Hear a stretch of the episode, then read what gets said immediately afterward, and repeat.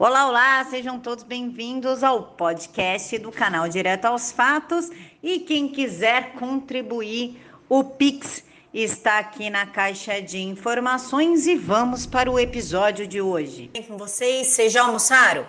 Que Deus abençoe o alimento de vocês e já vamos para as notícias, porque é o seguinte: a CPI do circo incluiu Queiroga na lista de investigados. O ministro da Saúde que acabou de assumir, tipo, o cara acabou de assumir, ele deixa de ser considerado testemunha por decisão do relator da comissão, o Renan Calheiros. Ele mesmo, o Renan Calheiros, envolvido com um monte de corrupção, é um monte de processo, Polícia Federal em cima, mas ele está decidindo quem vai ser investigado e quem é a testemunha. Então, na quarta-feira ontem, ele decidiu incluir o ministro da Saúde, o Marcelo Queiroga, na lista de investigados.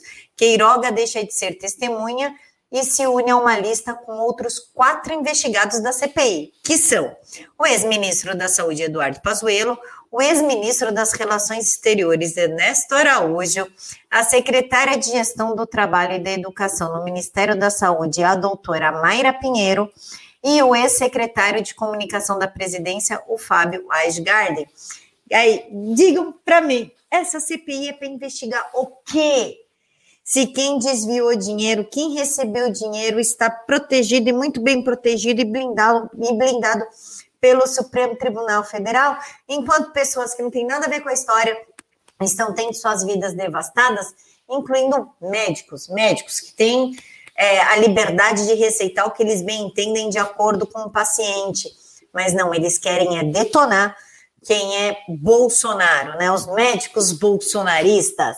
Então, eles deram aí a desculpa que não tem que investigar o tratamento precoce. Deveriam estar investigando onde foi parar o dinheiro roubado por todos os senadores incluindo o filho do Jader Barbalho e do Renan Calheiros.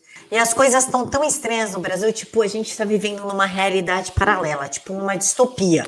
Porque o Gilmar Mendes, logo o Gilmar Mendes, que adora ver o circo pegar fogo, autorizou que o auditor do TCU, aquele, o Alexandre Silva Marques, que deu o relatório para o presidente, o presidente falou aquele dia, pois é, autorizou que esse auditor fique em silêncio durante a CPI. Estranho, né? Vindo do, do Gilmar Mendes, realmente eu desconfio, ele não dá ponto sem nó, ele alguma coisa tem aí, porque quando a Receita Federal tentou investigar ele e a esposa dele, ele imediatamente afastou, pediu o afastamento dos dois auditores.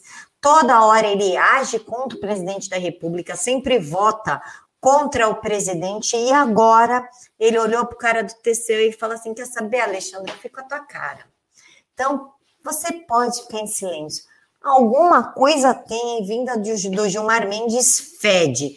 E por falar em feder, o STF que está agindo em conluio com o Senado, com a Câmara e com a OAB, vai julgar se o presidente Bolsonaro deve ser investigado por cheque de Queiroz.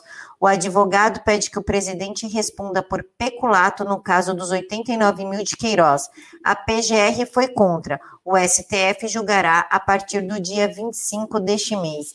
Eles querem enquadrar o presidente Bolsonaro em alguma coisa, de qualquer coisa, de qualquer jeito, por mais imbecil que seja, porque essa história dos 89 mil ele já explicou.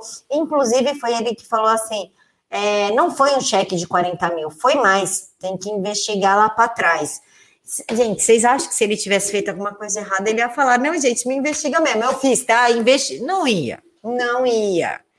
Mas eles querem arranjar assim, ó, uma vírgula para tirar o presidente Bolsonaro da corrida eleitoral, porque eles sabem que com o presidente lá e com as urnas auditáveis, o voto impresso, vai ser impossível outra pessoa ganhar que não seja o presidente Bolsonaro. Inclusive, o Barroso deu uma declaração que eu falei: não, é, não é possível, esse cara falou alguma coisa estragada. Que o voto impresso ajuda, vai aumentar as fraudes, vai acontecer fraudes. Como, Senhor de Deus? Como?